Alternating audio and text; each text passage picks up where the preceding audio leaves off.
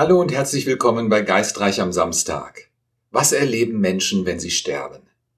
Gesa Dröge ist heute bei mir zu Gast. Sie ist ehrenamtliche Hospizmitarbeiterin und Expertin auf dem Gebiet der instrumentellen Transkommunikation. Ich werde heute mit ihr über das Thema Sterbebettvisionen sprechen.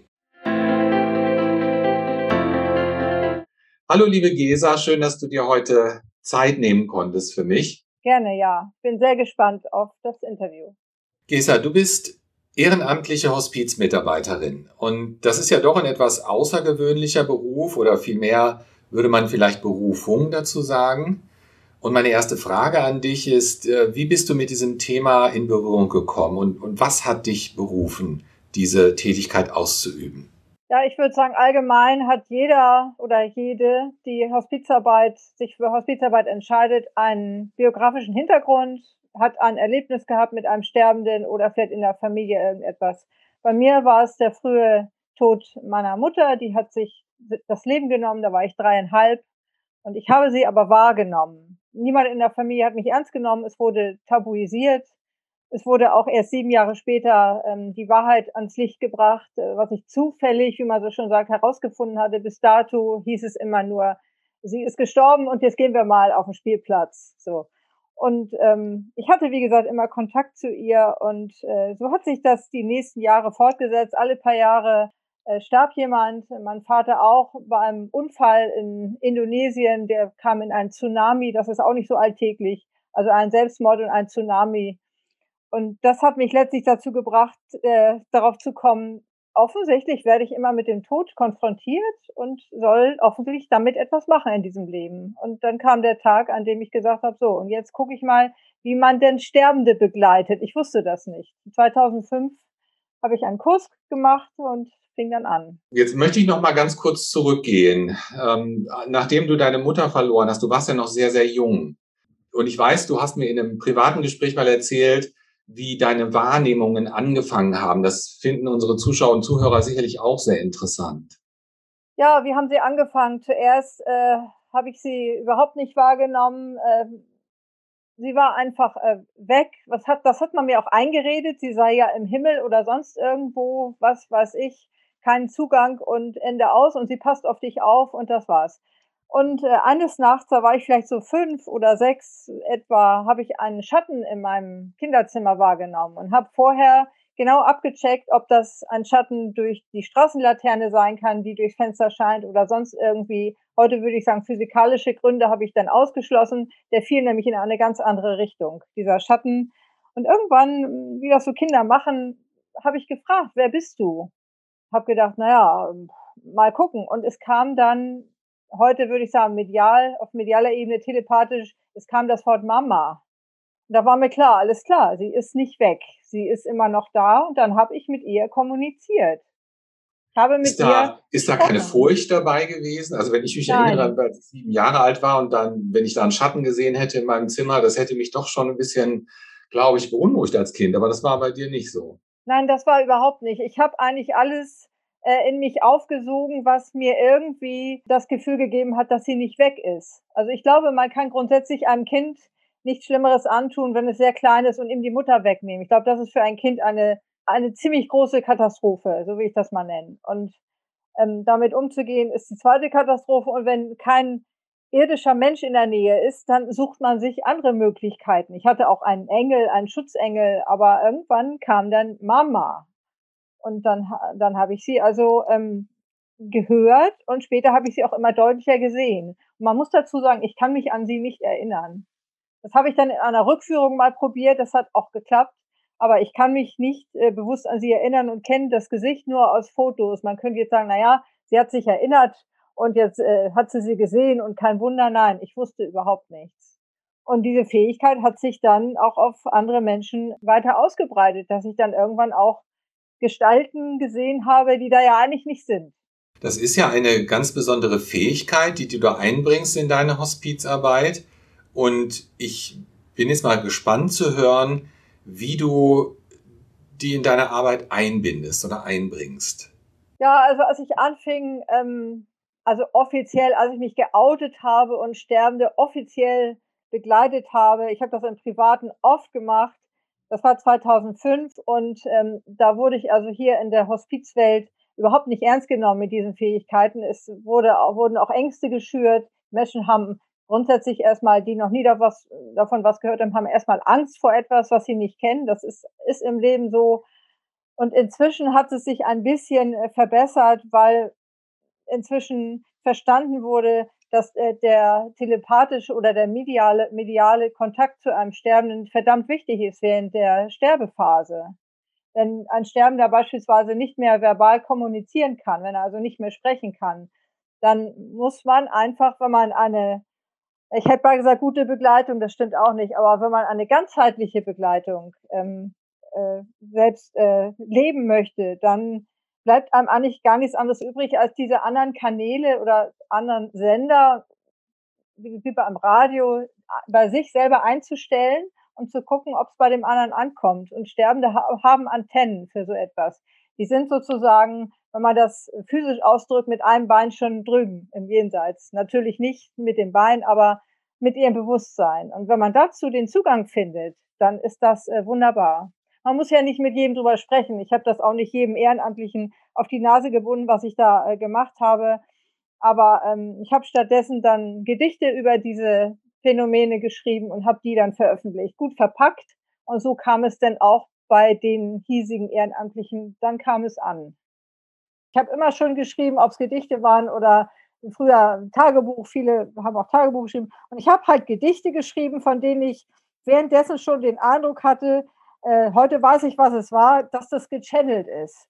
Dass ich nachts aufgewacht bin, immer schon 'n Stift und 'n Stück Papier, nicht Computer, ja, sondern wirklich 'n Stift und Papier, um das aufzuschreiben und um dann am nächsten Morgen das zu lesen und zu sagen: „Oh, das habe ich aber nicht geschrieben, aber steht jetzt hier.“ Und daraus sind dann, ähm, 100 Gedichte geworden, äh, mit der Zeit. Und 2009 beziehungsweise 2010 habe ich das, ähm, veröffentlicht.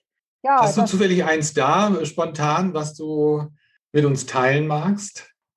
Ja, äh, das sind ja mehrere. Es sind manchmal sehr provokante Gedichte und, äh, es sind auch sehr friedvolle Gedichte. Ich würde mal sagen, ich nehme eins, was ein bisschen friedvoller ist und einen nicht so aufrüttelt. Wir wollen ja hier niemanden erschrecken, ne? Insofern nehme ich mal eins von 5, das ist 'ne ganze Reihe. Der Titel heißt „Verschmelzen im Nichts“. Wenn ich tot bin, bin ich am Leben. Wenn ich tot bin, dann werde ich schweben im Nichts und in dir. Die Ströme der Liebe im Jetzt und im Hier verschmelzen im Nichts. Sei bei mir. Verbunden auf ewig mit göttlichem Band. Bin dankbar und selig zu halten deine Hand. Wenn du tot bist, bist du am Leben. Wenn du tot bist, dann wirst du schweben im Nichts und in mir. Die Ströme der Liebe im Jetzt und im Hier verschmelzen im Nichts. Bin bei dir. Verbunden auf ewig mit göttlichem Band. Bin dankbar und selig, dass ich dich fand. Sehr berührend. Dankeschön. Wie gestaltet sich so eine Sterbebegleitung in der Hospizarbeit? Denn da kennt sich ja nun nicht jeder mit aus. Ist das bist du mit einem äh, Menschen dort zusammen oder gehst du von Zimmer zu Zimmer? Wie muss man sich das vorstellen? Ich bin ja nun, äh, tätig innerhalb eines ambulanten Hospizvereines hier, der hier ansässig ist. Und beim ambulanten Hospizdienst wird man dorthin gerufen, wo man gebraucht wird. Also nicht in einem Hospiz, also sprich ein ein Haus mit Betten, sondern es kann im häuslichen Bereich sein, was die meisten sich wünschen, zu Hause mal zu sterben im gewohnten in der gewohnten Umgebung. Es kann ein Krankenhaus sein, eine Pflegeeinrichtung oder ein Altenheim, wie auch immer. Und, äh, jetzt, äh, zu sagen, grundsätzlich, wie ist das, wenn man jemanden begleitet? Das kann man gar nicht so sagen. Also, ich stelle mir immer eine Mutter vor, die 5 Kinder bekommen hat und man fragt sie: „Wie ist denn nun 'ne Geburt?“ Und die würde sagen: „Das ist jedes Mal anders.“ Und das ist schon das Stichwort. Tod oder das Sterben empfinde ich inzwischen so wie ein ja, es ist fast so eine Art Geburt. Und dann stellt sich ja die Frage: „Gibt es den Tod überhaupt?“ Aber gut, ähm, man sitzt also nicht am Bett und hält Händchen oder liest aus der Bibel vor oder so etwas. Das macht man natürlich auch oder mache ich auch, wenn es gewünscht wird. Aber es gibt so ein paar Grundsätze, die, ähm, schon auch in den Lehrgängen, in der Ausbildung, die wir machen oder die ich gemacht habe, die man da auch theoretisch zumindest beigebracht bekommt, dass man zum Beispiel den Sterbenden dort abholt, wo er gerade steht und ihn nicht missioniert mit eigenen Wertvorstellungen. Also nicht reinkommen und, und sagen, also, ähm, oh Gott, wie geht's Ihnen denn? Und ähm, vielleicht hilft Ihnen ja der liebe Gott, wenn Sie mal sterben. Wer weiß, was das, was das für jemand ist. Vielleicht glaubt er gar nicht in den lieben Gott und vielleicht geht's ihm ganz gut. Also nicht voraussetzen, dem geht's ja so schlecht, sondern einfach erstmal hinsetzen und Ruhe bewahren. Das ist das Erste. Und dann spüren, was kommt. Ja, so. Ja, da sind wir jetzt beim Thema Spüren. Bei uns in dieser Episode geht es explizit um Sterbebettvisionen. Wenn du jetzt zu jemandem kommst, äh, wie gestaltet sich das? Da ist ein Mensch, der sehr wahrscheinlich weiß, dass sein physisches Leben langsam dem Ende zugeht. Merkst du das, wenn jemand eine Vision hat? Kannst du das beobachten? Und wie sprichst du das an, ohne zu indoktrinieren? Ich würde sagen, ähm, ich spreche diejenigen nicht von mir aus drauf an, weil es auch viele, viele Sterbende gibt, die tatsächlich solche Sterbebettvisionen nicht äh, erleben und auch überhaupt nicht kennen und damit ja gar nichts zu tun haben wollen. So nenne ich das mal. Ich komme also in einen Raum, wo auch immer das ist, wo sich der Sterbende aufhält. Ähm, der liegt meistens ja im, im Bett oder wie auch immer. Und ich merke, ob wir alleine sind oder nicht. Also ich merke sofort, ob da, äh, ob sich in dem Raum schon Wesenheiten oder bereits Verstorbene versammelt haben und vielleicht das, was viele, viele berichten, die Sterbebettvisionen äh, erleben, denjenigen auf seinem Weg begleiten, der jetzt bald sterben wird und ihn abholen.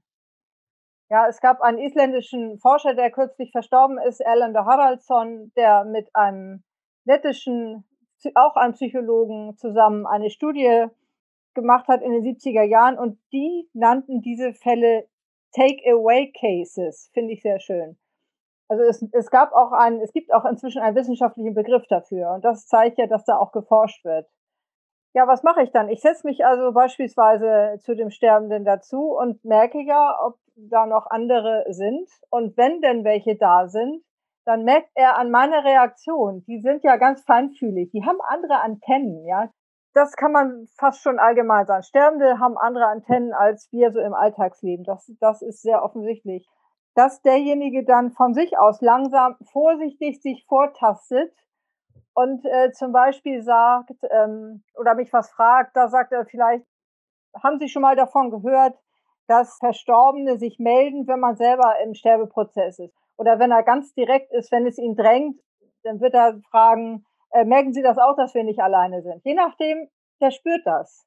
Und so kommt man ins Gespräch. Manche sagen das, sagen überhaupt nichts, weil sie äh, befürchten, dass man sie nicht ernst nimmt. Und die meisten, auch in Hospizvereinen, die können damit, das muss ich leider sagen, immer noch nicht umgehen. Es ist nicht integriert in die Ausbildung, es ist auch nicht äh, akzeptiert oder auch nicht, noch nicht mal respektiert innerhalb der Sterbebegleitung, dass da ja noch andere sind, mit denen man auch kommunizieren kann, zusammen mit dem Sterbenden das funktioniert sehr gut und das erleichtert sehr den Sterbeprozess. Ja, so in fast 16 Jahren ist das schon einiges, ja. Also, aber ein sehr prägnantes Beispiel war zum Beispiel, dass jemand äh, Besuch hatte von seiner groß, groß angelegten Familie und es standen noch ein paar Stühle in dem Raum. Die waren nun alle gegangen und ich wusste, dass derjenige wollte, dass äh, ich ihn danach nochmal besuche. Er wollte wohl irgendwas mit mir besprechen. Und ich kam dann hinein ins Zimmer und er sagte so, ähm, nehmen Sie doch Platz und zeigte auf einen bestimmten Stuhl und sagte dann, aber nicht auf den Stuhl. Und dann ist bei mir so ein Filmriss. Ich weiß nicht mehr, wer von uns beiden das gesagt hat. Es fiel jedenfalls das Wort, ähm, da sitzt schon jemand. Also kein Mensch, also ein, ein Mensch, ein Verstorbener, der da sitzt. Und ich sollte mich sozusagen nicht auf den Stuhl setzen, weil er überzeugt war, da sitzt also eine Angehörige, die, die schon vor ihm verstorben ist. Und äh, dieser Mann, der war so gerührt und so, man sah richtig, wie eine Last von ihm fiel. Er sagte so etwas wie, ähm, endlich mal jemand, der mich in diesem Bereich ernst nimmt. Endlich mal jemand, mit dem ich ernsthaft darüber reden kann, ohne dass ich gefragt werde, ob ich vielleicht ein bisschen äh, spinne oder so etwas. Und danach haben wir tatsächlich eine Unterhaltung zu dritt geführt. Also der Mann, der nicht mehr lange zu leben hatte hier auf der Erde, Dann die verstorbene Angehörige, die hat nicht mit uns so gesprochen, so wie wir das tun. Aber man kann das, äh, das kann man schlecht erklären. Es sind so telepathische Geschichten, die da, die da laufen. Und es war ein Gespräch zu dritt. Und Wenn, es kam äh, dabei raus, dass die Angehörige ihn abholen wollte. Die hatte also die Aufgabe, dem Herrn mitzuteilen, hab keine Angst, ich begleite dich weiter und ich hole dich ab, wenn es soweit ist. Das ist sehr beruhigend. Und das, das kann man sich, also da braucht man auch gar nicht viel davon zu halten, aber wenn man denn mal annimmt, dass so etwas existiert, dann könnte man jetzt sagen, das ist beruhigend. Das kann ja, auf jeden Fall. Auf das kann einem Fall. auch ein bisschen die Angst vor dem Sterben nehmen. Wenn du sagst, du nimmst jemanden wahr, wie zum Beispiel in der Geschichte, wo du sagst, äh, da hat jemand auf dem Stuhl gesessen oder du hast jemanden wahrgenommen, der auf dem Stuhl gesessen hat. Bei mir ist es so, dass ich Präsenzen in erster Linie über die Haut wahrnehme. Da habe ich so eine ganz spezifische Gänsehaut, die sich bildet. Und dann kann ich schauen, wie ich mich da mental drauf eintune. Ich vergleiche das immer ganz gerne wie die alten Analogradios. Ich suche dann nach dem Sender und mit ein bisschen Glück äh, kann ich mich dann da drauf einpendeln. Wie ist das bei dir? Wie nimmst du wahr? Das kann ich gar nicht so genau beschreiben. In der Anfangszeit ähm, der Hospizbegleitung musste ich mich immer sehr konzentrieren, um etwas wahrzunehmen, um das zu sortieren, um erstmal klarzukriegen für mich, ist das jetzt tatsächlich also wie so ein, wie so ein, wie so ein Ermittler, der alles ausschließt und das, was übrig bleibt, zählt. Also ganz, ganz sachlich eigentlich. Und inzwischen ähm, läuft das so im Schnelldurchlauf ab. Ich kann das nicht mit Worten beschreiben. Die Sprache reicht einfach nicht aus, weil es grundsätzlich eine andere Ebene ist. Ja, man kann also, da, glaube ich, auch nur mit Analogien arbeiten, wenn man äh, so ein Phänomen beschreibt. Ne, es gibt ja, wir haben ja unterschiedliche Wahrnehmungskanäle, ob das Intuition ist, ein plötzliches Wissen, oder bei manchen Leuten, wie bei mir eben, läuft es über die kinästhetische Ebene zuerst ab. Aber es sind ja oft viele unterschiedliche Wahrnehmungs-, nicht physische Wahrnehmungskanäle, nenne ich sie jetzt mal, die da ein Zusammenspiel treiben und äh, dadurch die Information dann irgendwie ins Bewusstsein rückt. Ja, ähm, mir fällt gerade noch ein sehr ähm, gutes Beispiel an, bei dem man danach fragen könnte, was brauche ich denn noch an Beweisen? Das ist nämlich die erste Frage immer. Dass es heißt, ja, sind es jetzt Halluzinationen, nimmt derjenige Medikamente, löst das vielleicht irgendwas im Gehirn aus und so weiter. Es gab auch mal eine Begleitung einer älteren Dame, die zeigte dann in die Ecke und sagte, ich, ich sehe da eine Gestalt, eine kleine Gestalt. Also für mich war klar, die sieht da irgendwie ein Kind, verstorbenes Kind oder so etwas. Und sie sagte dann, das kann aber gar nicht sein. Und später, als sie gestorben war, hat sich herausgestellt, dass in dem Moment, in dem sie, also die irdische Zeit und der Tag, meine ich jetzt, in dem Moment, wo sie das, wo sie diese Gestalt, diese kleine Gestalt visualisiert hat, ist ihr, ihr kleines Patenkind, ein Mädchen, mit, durch einen Verkehrsunfall ums Leben gekommen. In diesem Moment, so plus minus vielleicht eine Viertelstunde. Das hat, das war eine Synchronizität, wie C.G. Jung und Wolfgang Pauli würden jetzt jubeln. Ja, das ist ganz toll. Und ähm, da war also die ganze Familie platt und hat gesagt, woher hat sie das gewusst? Sie hat es nicht gewusst, aber dieses Kind, was vor ihr gestorben ist, wollte sie abholen. Und es gibt in der Literatur auch ein gutes Beispiel, der, ich glaube, das war ein, ein Physiker, Barrett William, Sir William Barrett, der hat 1926 ein Buch herausgebracht, er nicht mehr, das war kurz nach seinem Tod kam es raus. Der hat im Grunde die erste Studie angefertigt zum Thema Sterbebettvision, also Deathbed Visions. Und in diesem Buch ist auch ähm, ein gutes Beispiel mit einer jungen Frau, die bei der Geburt ihrer, ihres Kindes ums Leben kommt, stirbt dabei, das war ja zu der Zeit noch häufiger als heutzutage, und hatte vorher ihre Schwester visualisiert. Und sie wusste aber nicht, dass ihre Schwester zuvor schon gestorben war. Und da ist dieser Sir William Barrett ähm, zusammen mit seiner Ehefrau, die war, heute würde man sagen, Hebamme, und die haben dann zusammen solche Fälle äh, gesammelt. Und damals war schon klar, der Hauptgrund, wieso so etwas überhaupt äh, geschieht, das ist äh, die Angst zu nehmen vor dem sogenannten Tod, der hier ja wirklich immer noch ein Tabuthema ist. Ernedor Haraldsson, den du vorhin erwähntest, der hat ja auch ein Buch ähm, zu, äh, zusammengetragen aus, äh, ist das eine Studie gewesen, die angelegt war? Das war eine Studie, die wurde in den 70er Jahren ähm, durchgeführt, über mehrere Jahre in zwei verschiedenen Ländern, einmal in den USA und einmal in Indien. Sagte ich bereits, hat er zusammen mit, er war Psychologe und hat das zusammen mit Carlis Osis durchgeführt, diese Studie, hat viele, viele hundert äh, Fälle gesammelt, hat das in einem Buch zusammengefasst, Der Tod ein neuer Anfang gibt es inzwischen in 14 Sprachen dieses Buch. Also war damals. Ja, auch in deutscher Sprache, ganz wichtig zu erwähnen, ja. ist super interessant.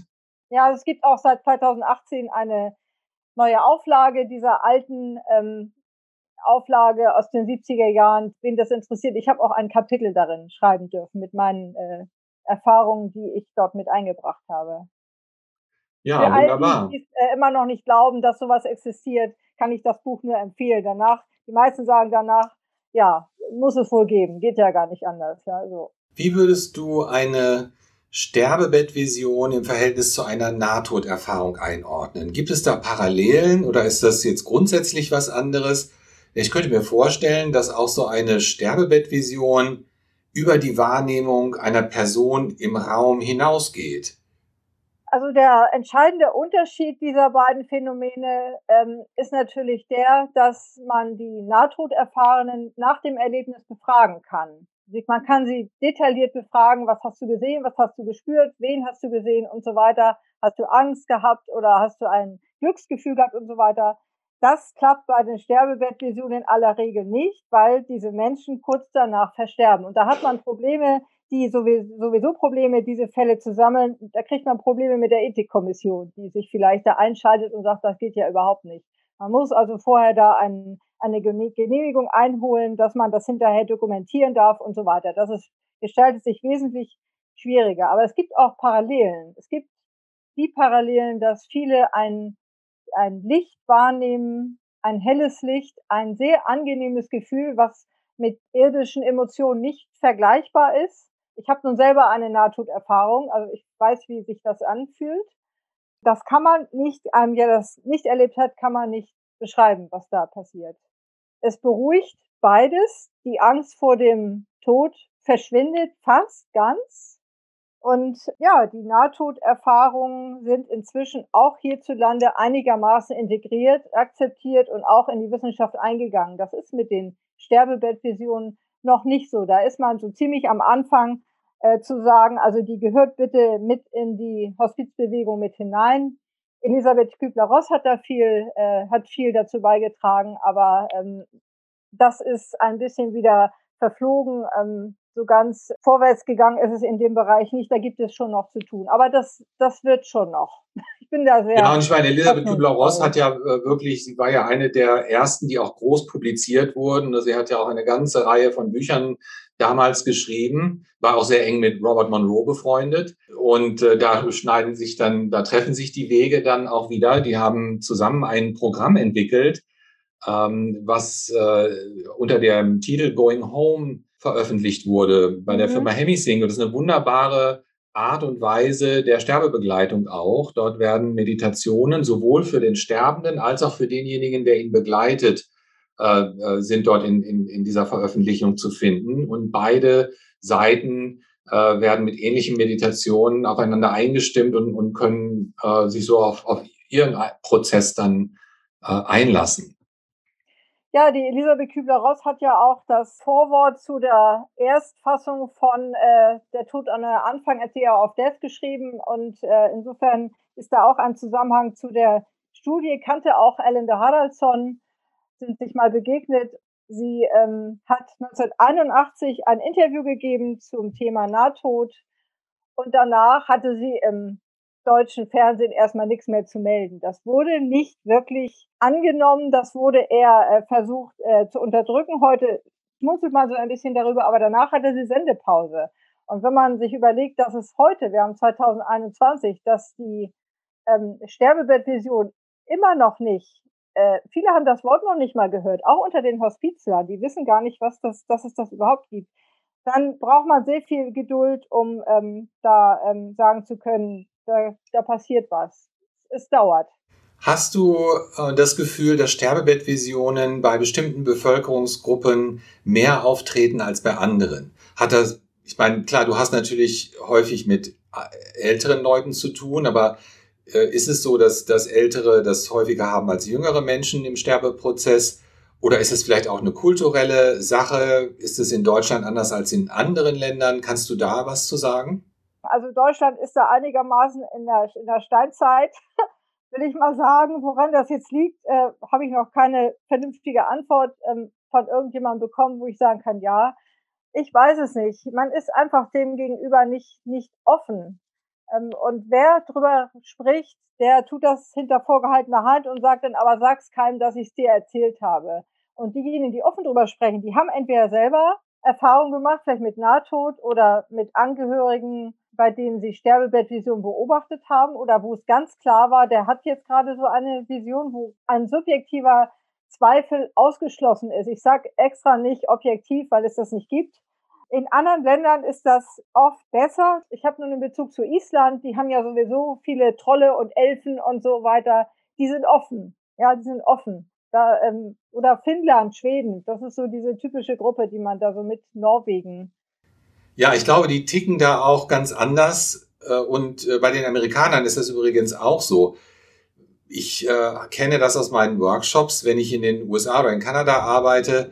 Die Menschen gehen spielerischer äh, mit diesen Thematiken um und auch ein Stück weit selbstverständlicher. In Deutschland ist es so, dass die Menschen häufig sehr viel zweifeln und auch die Dinge erstmal von allen Seiten ausleuchten und schauen, ist da nicht vielleicht doch noch was, äh, was nicht stimmig ist und dieses Spielerische, das finde ich sehr wichtig und sehr bewundernswert auch in der Betrachtungsweise und in der Herangehensweise. Gerade auch wenn es um mediale Wahrnehmungen geht, ähm, da steht man sich sonst äh, eher im Weg damit. Gesa, was mich jetzt noch interessieren würde, wie lange dauern so Sterbebettvisionen? Hast du da eine Ahnung oder Erfahrungen, wie die in, in, in linearer Länge sich darstellen für die Betroffenen? Wie lange dauert die? Das kann zwischen zwei und drei Minuten bis zu einer Stunde oder noch länger gehen. Das weiß man immer nicht so genau. Und es wird immer so getan, als wenn so eine Sterbebettvision etwas ganz Besonderes sei oder vielleicht auch etwas Paranormales. Und da frage ich dann immer zurück, dann ist das Sterben selbst auch paranormal oder wie? Also, ja, ja also das, äh, das kann es ja nicht sein. Man hat, es heißt, die Geburt und der Tod sei das Natürlichste, was es gibt. Und wenn es dann um Sterbebettvisionen geht, dann ist es plötzlich ähm, etwas Paranormales. Aber das liegt daran, dass die einzige Berufsgruppe, die das jemals untersucht hat, das sind meistens doch Psychologen oder Parapsychologen oder vielleicht ein paar Physiker, die dabei sind. William Barrett war, glaube ich, Physiker auch. Daran liegt das. Wenn das nun Biologen untersucht hätten oder vielleicht Philosophen, wäre dabei was anderes rausgekommen. Und das, das stört mich so ein bisschen, denn die Parapsychologie hat in Deutschland keinen guten Ruf und dadurch machen wir es noch schlimmer. Wenn es heißt, ja, der hatte eine Sterbebettvision, dann heißt es oft, oh Gott, nee, was Paranormales, damit will ich nichts zu tun haben. Und da denke ich immer, oh mein Gott, warum, warum einfach mal die Sprache sein lassen und einfach mal hingehen, offen sein und einfach mal spüren, was passiert. Es hat keine Nebenwirkungen. Der Sterbende wird nicht aufstehen und mich umbringen. Äh, ich bringe ihn auch nicht um. Also da kann nichts Abenteuerliches passieren, außer dass da ein paar Schatten sind oder ein paar, dass einem mal kalt wird oder heiß wird oder vielleicht mal, dass man ein paar Stimmen hört. Die tun einem ja nicht. Die sind ja schon tot ja, die sind ja schon verstorben. Die kommen jetzt nicht aus den Schränken und machen ein Gruselkabinett. Das passiert alles nicht. Man denkt immer so, da passiert sonst was. Das ist es überhaupt nicht. Man hat eine völlige falsche Vorstellung hier. Und das wird durch den, durch die Mainstream-Medien wird das, dieses Bild leider noch unterstützt bei uns. Das ist, ähm, viele denken dann eins zu eins, das ist echt, das ist so. Nein, in den meisten Fällen ist so ein, so ein eine Doku oder ein Film, der darüber abgehalten wird, das ist, äh, ja, das entspricht meistens nicht der Realität. Du hast in einem Interview, das du mal gegeben hast, äh, gesagt, dass du mit Menschen, deren Bewusstsein schon nicht mehr in der physischen Realität fokussiert ist, auf einer mentalen Ebene arbeitest in der Sterbebettbegleitung. Das heißt, wenn die gar nicht mehr mit dir sprechen können und nicht reaktiv sind, dann hast du trotzdem Möglichkeiten, sie zu erreichen. Wie würdest du das definieren oder beschreiben? Ist das Lichtarbeit? Was tust du da genau? Ja, wenn ich das mal wüsste. Ich will das gar nicht irgendwie benennen, weil es eigentlich in keine, keine Schublade gehört. Was mache ich da eigentlich? Also als Kind habe ich schon äh, Hand gehalten bei sehr alten, meinen alten Nachbarn damals, äh, bei dem Herrn habe ich Hand gehalten und habe den Eindruck gehabt, da ist irgendeine Verbindung. Und ähm, ich mache auch Heilung, ich mache auch Schmerzmeditation bei Sterbenden, auch Heilung. Und das Gleiche ist im Grunde bei Menschen, die wirklich sich in dem Moment auf den Weg machen und das Sprechen ist oft vorbei und da bleiben einem, einem eben nur die anderen, nur, das ist ja sehr viel wert, die anderen Kanäle, wenn man selber die dann öffnet. Der Sterbende hat die sowieso geöffnet, da braucht man gar nicht sich keine Sorgen zu machen.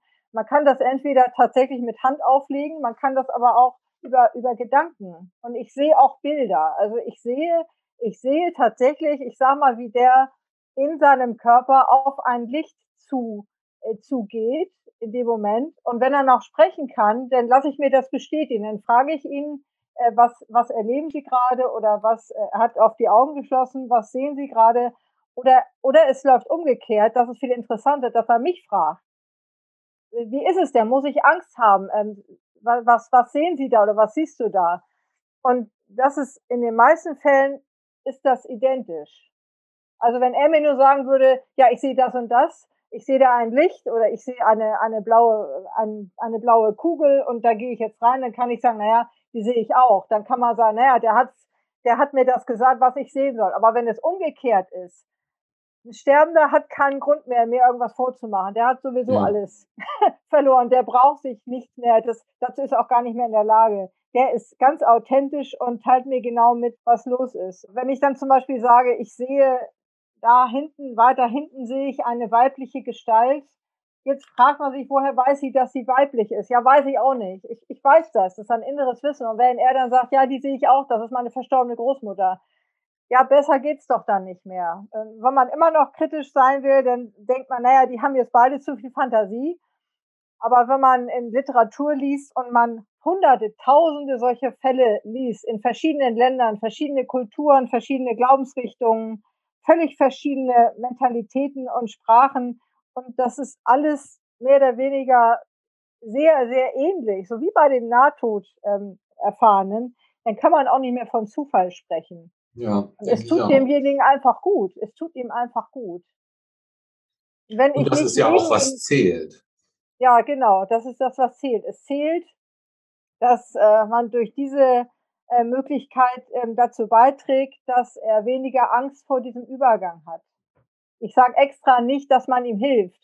Das ist es nämlich nicht. Ich, empfinde es nicht als, als Hilfe oder so etwas, sondern als, als Unterstützung, als so ein bisschen als Krückstock. Ich reiche ihm die, die Krücken und sage so, nimm die Krücken und versuch es mal, geh mal, lauf mal damit. Und kurz bevor er dann tatsächlich seinen Körper verlässt, dann, ja, dann nehme ich ihm halt die Krücken weg, die braucht er dann nicht mehr. Ne?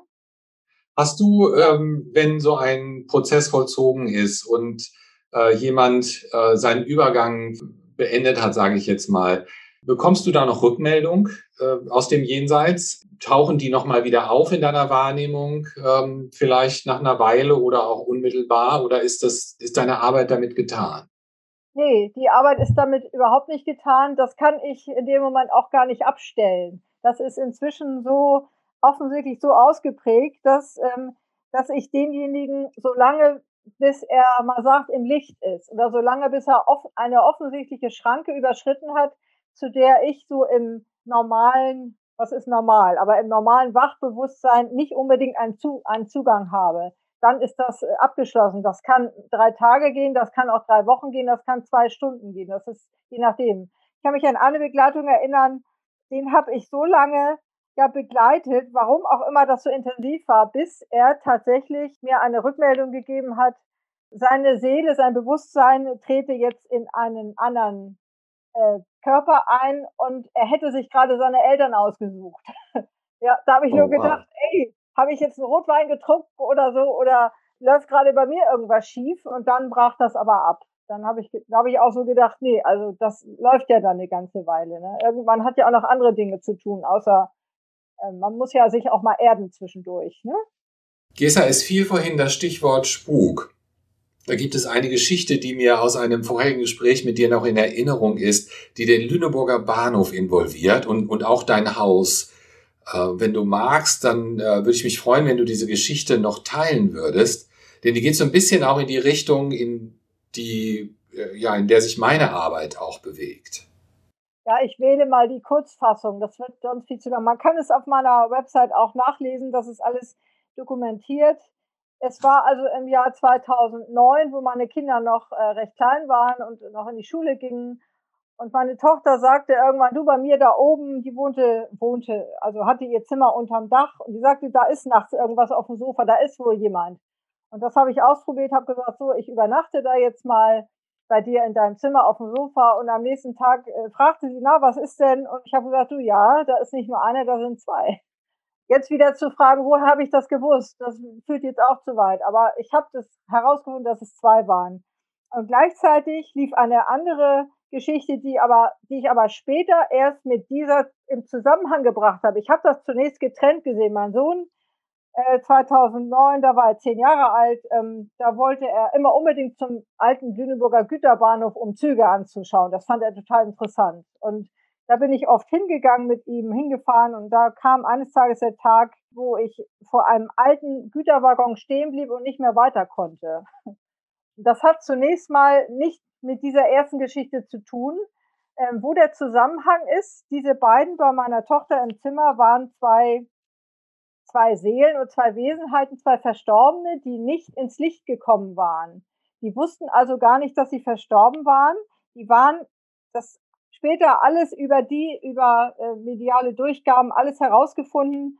Die waren also im Zweiten Weltkrieg bei einem, im alten äh, Lüneburger Güterbahnhof bei einem KZ-Transport geflohen. Der wurde beschossen, wie das üblich war, leider Gottes damals. Und die sind dann geflüchtet. Und äh, diese beiden hat es tatsächlich gegeben mit Namen und mit äh, Adressen. Und es hieß, die seien damals in irgendeinem Haus in der Lüneburger Altstadt untergekommen. Und nun waren die also bei uns und haben händeringend gewartet, so sage ich das mal irdisch, dass irgendeiner sie erlöst, weil alleine kamen die aus der Nummer nicht raus. Also ich will gar nicht wissen, wie das ist, wenn man gar nicht weiß, dass man gestorben ist.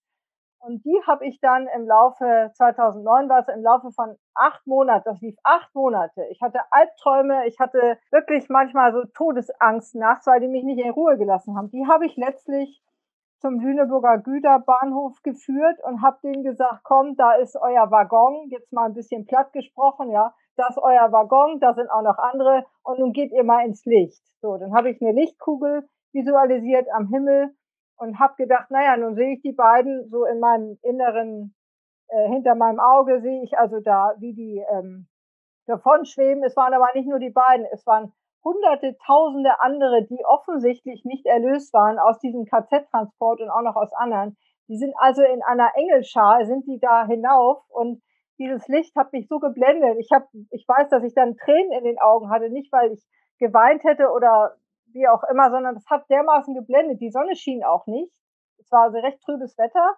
Das war also sehr, sehr äh, interessant, muss ich sagen. Und wurde dann, ich glaube, ein halbes Jahr später stand in der Zeitung, äh, man würde, man hätte jetzt endlich einen, äh, einen äh, wie nennt man das, jemand, der Geld spendet, einen Sponsor hätte man nun endlich, der dafür sorgt, dass ein Lüneburger Güterwaggon, der da nämlich stand, dass man den restauriert und wieder ähm, so herrichtet, wie er mal gewesen ist, der an dieses Massaker von damals erinnert.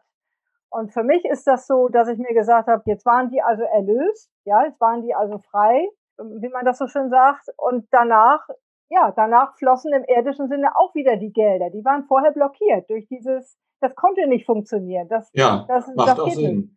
Ja, macht auch Sinn. Das, äh, das hat mich sehr geprägt. Aber es war eine harte Zeit. Also das war schon heavy. Also jede Nacht aufzuwachen und nicht wissen, wo man ist. Und die Wände kamen auf mich zu und äh, richtig Spuk. Und hat an der Haustür geklingelt, keiner war dran, Telefon geklingelt und hat geklopft und ich weiß nicht was. Die haben also in ihrer Not wirklich versucht, Kontakt aufzunehmen zu jemandem, der oder die sich damit ein bisschen auskennt das äh, geht natürlich auch Hand in Hand. Ich wollte, dass du die Geschichte erzählst, denn auch für mich ist auch das eine ganz wichtige Form der Sterbebegleitung. Nur, sage ich jetzt mal in Anführungsstrichen, weil jemand seinen physischen Körper verlassen hat, heißt das nicht unbedingt, äh, die meisten gehen natürlich ins Licht. Ne? Das äh, ist, ist wahrscheinlich ein verschwindend geringer Prozentsatz, die irgendwo unterwegs sich dann aufhalten oder stecken bleiben, wie immer man das formulieren möchte.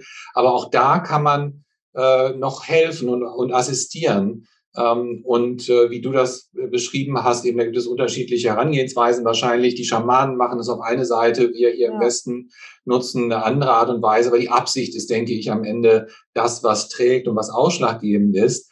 Und äh, auch, auch das ist eine Form noch der Begleitung über den physischen Tod hinaus. Monroe hat das damals mit Elisabeth Kübler-Ross auch äh, thematisiert und daraus ist das sogenannte Lifeline-Programm des Monroe-Instituts mhm. entstanden, wo eben Individuen, die äh, noch nicht ganz im Licht angekommen sind, ja, sage ich mal, ein bisschen wachgerüttelt werden, wenn sie es denn nötig haben und ihnen in ihrer Evolution dann weitergeholfen wird. Und da gibt es sehr konkrete und, und äh, beweiskräftige Beispiele, die, wo, wo eben auch Daten gesammelt werden von diesen Individuen während einer Erfahrung, die dann nachprüfbar sind, dank heute moderner Methoden natürlich und Internet. Bei diesem Beispiel, äh, das ich gerade, von dem ich gerade berichtet habe, da taucht bei den meisten dann die Frage auf, ja, woher weißt du denn, dass du nicht so viel Fantasie hattest? Also ich muss sagen, in Geschichte war ich früher schon eine ziemliche Niete in der Schule und ich habe äh, da also keine gute Zensur gehabt. Also ich wusste tatsächlich, natürlich kennt man den Zweiten Weltkrieg im Groben, was da abgegangen ist, das weiß ich schon. Aber ich wusste explizit nichts über dieses Massaker mit dem alten Güterwaggon und dem Lüneburger alten Güterbahnhof und dem sogenannten Tiergarten, der heißt Tiergarten. Das habe ich also im Nachhinein, ich habe danach recherchiert, das ist wichtig zu sagen. Das ist wie bei den Sterbebettvisionen, dass sie konnten nicht wissen, dass der schon vor denen gestorben ist und so. Und hier, ich habe es gar nicht gewusst. Es gibt so, sogar ein, eine kleine Broschüre hier in unserem, in einem Museum, äh, kann man für ein paar Euro kaufen, ähm, über diese, dieses Ereignis. Das habe ich alles nicht gewusst. Und ich habe die auch gefragt, wie heißt ihr denn? Habt ihr auch Namen? Und da hieß es erst, ja, ähm, hier haben wir keine Namen. Und dann ja nochmal gefragt, welche Namen hattet ihr denn zu Lebzeiten? Und ein Namen, weiß ich jetzt nicht auswendig, aber ein Name stimmte mit meinen Recherchen, die ich danach gemacht habe, überein. Die gab es ja wirklich einen, einer aus Frankreich und einer aus, weiß ich auch nicht mehr es gibt ja Millionen von Namen und ausgerechnet, dass dieser Name durchkommt äh, über, über ihn als mediale Botschaft ja. und andere Dinge, da kann man auch nicht mehr von Zufall und Fantasie sprechen. Das ist das, was mich dann ärgert, dass es dann heißt, ja, es war Zufall. Nein, da kam so viel zusammen und dass danach tatsächlich ein alter Waggon wieder hergerichtet wurde als, als so eine Art Museumswaggon, das hängt für mich alles zusammen. Das, das kann man nur ganzheitlich sehen und, und nicht voneinander getrennt. Und äh, dass meine Tochter ähm, zu einem bestimmten Zeitpunkt gesagt hat, Mama, da in meinem Zimmer ist was oder da ist was auf dem Sofa oder ist jemand. Und mein Sohn zeitgleich das Bedürfnis hatte, den Güterbahnhof sich anzuschauen. Das ist Fügung. Sowas nennt man Fügung. Das ist kein Schicksal und kein Zufall und kein sonst was. Das ist einfach Fügung. Und das fühlt sich sehr rund an, obwohl die Zeit schlimm, schlimm war. Ich möchte keine Sekunde missen.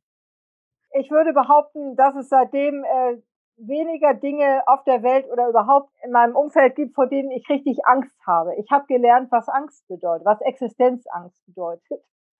Das ist unglaublich, wenn man da in andere Bereiche hineingerät, von denen man zu dem Zeitpunkt zumindest nicht, von denen man keine Ahnung hat, dass sowas überhaupt existiert. Ja, und äh, am Ende sind diese Erfahrungen natürlich auch sehr bereichernd und erweitern auch den Horizont des Einzelnen ne? und äh, deinen sicherlich auch in deiner Situation und äh, ja, vielleicht auch den unserer Zuhörer und Zuschauer.